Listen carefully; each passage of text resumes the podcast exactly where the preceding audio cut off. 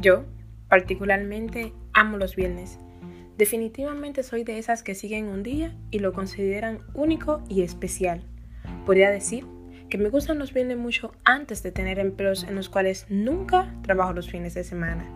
Quizás solo es un día más, pero yo lo he hecho mío en mi calendario semanal. Y no es que me pasen exactamente cosas buenas los viernes, pero pongo todo mi esfuerzo de que sea un maravilloso día por el hecho de que es viernes. No grabo este audio para que sigas un día como lo hago yo, para que hagas un día tuyo y lo vivas al máximo.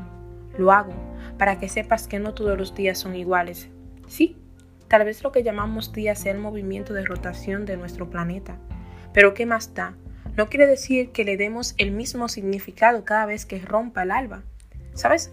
Paradójicamente la Tierra hasta gira en sentido antihorario. No seamos tan lógicos, seamos creativos.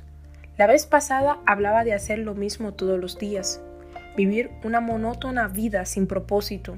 Eso no hace a nadie feliz. La vida es lo que hacemos todos los días, pero también es lo que dejamos de hacer.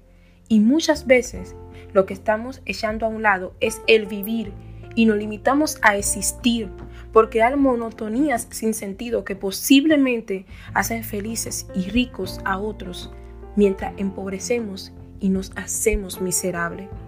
Este año está por concluir. Hagamos algo. Ve a tu calendario y marca todos esos días del año que realmente te impactaron, que definitivamente fueron días maravillosos, esos días que fueron diferentes, esos días donde no importa si fue algo tonto o simple, pero fuiste feliz.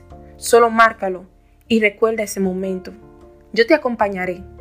Tengo muchos lunes y miércoles para marcar.